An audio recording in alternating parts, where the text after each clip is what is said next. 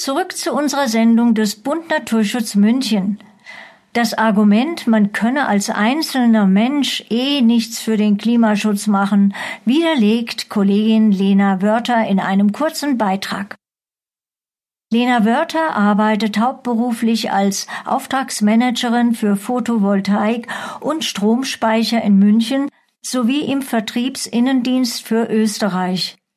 Schließlich ist sie Nachhaltigkeitsbeauftragte im Büro in München und Moderatorin des Memodo Podcasts Energie aufs Ohr. Ehrenamtlich arbeitet Kollegin Lena Wörter mit im Arbeitskreis Wohnstudio des Bund Naturschutz Kreisgruppe München. Hören Sie nun von ihr, was man als einzelner Mensch für den Klima- und Naturschutz bewirken kann. Woher kommt das Feindbild Umweltschutz in Diskussionen wenn doch jeder Einzelne davon profitieren würde? Und wie kann man in Unterhaltungen Totschlagargumente umschiffen? Meist sehen sich Gegner von Umweltschutzmaßnahmen, von Veränderung, vermeintlicher Einschränkung und vor allem in der heutigen Zeit einer Flut an Informationen übermannt. So ist zum Beispiel der Wunsch, sein Leben in vollen Zügen genießen zu wollen, per se nicht zu verurteilen, kollidiert über kurz oder lang jedoch mit den Regeln des gemeinschaftlichen Zusammenlebens. So ist es eben früher oder später in allen Lebensbereichen unweigerlich erforderlich, dass sich der Einzelne ändert. Das machen wir bereits jetzt, ohne große Hindernisse auf uns zu nehmen. Wir stellen uns in Reihe und Glied an Kassen an, gewähren Rechtskommenden im Straßenverkehr Vorrang und zahlen Steuern zum Wohle der Allgemeinheit.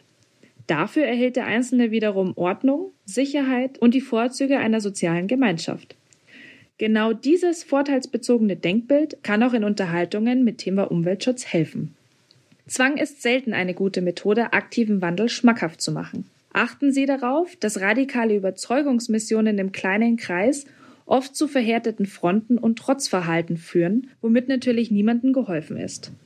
Viele kleine Maßnahmen sind leichter verständlich und wirken weniger bedrohlich.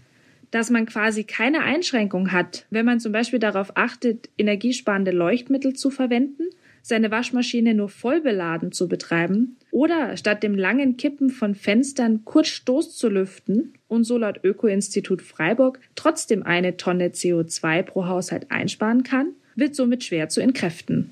Rechnet man diese vergleichsweise geringen Einschnitte nun auf die rund 850.000 Privathaushalte allein in München hoch, wird das Ausmaß der Maßnahmen beeindruckend so würden nur durch diese Änderungen fast 900.000 Tonnen CO2 eingespart werden. Immerhin so viel wie die gesamte Industrie Münchens zusammen. Ist der erste Schritt in diese Richtung getan, sind meist auch weiterführende Maßnahmen leichter anzunehmen. So verzichtet der Einzelne vielleicht nicht gern auf den Luxus eines eigenen Autos.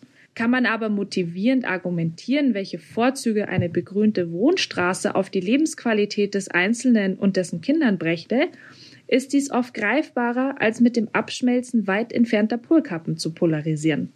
Obendrein käme das, wie fast allen Umweltschutzmaßnahmen, dem Verzichtenden auch noch finanziell günstiger. Auch wenn ein Umdenken der breiten Masse bereits natürlich längst überfällig wäre, kann es durchaus einige Zeit dauern, bis althergebrachte Verhaltensmuster gebrochen werden können. Daher ist es umso wichtiger, sein Umfeld anzusporen und mit gutem Beispiel voranzugehen.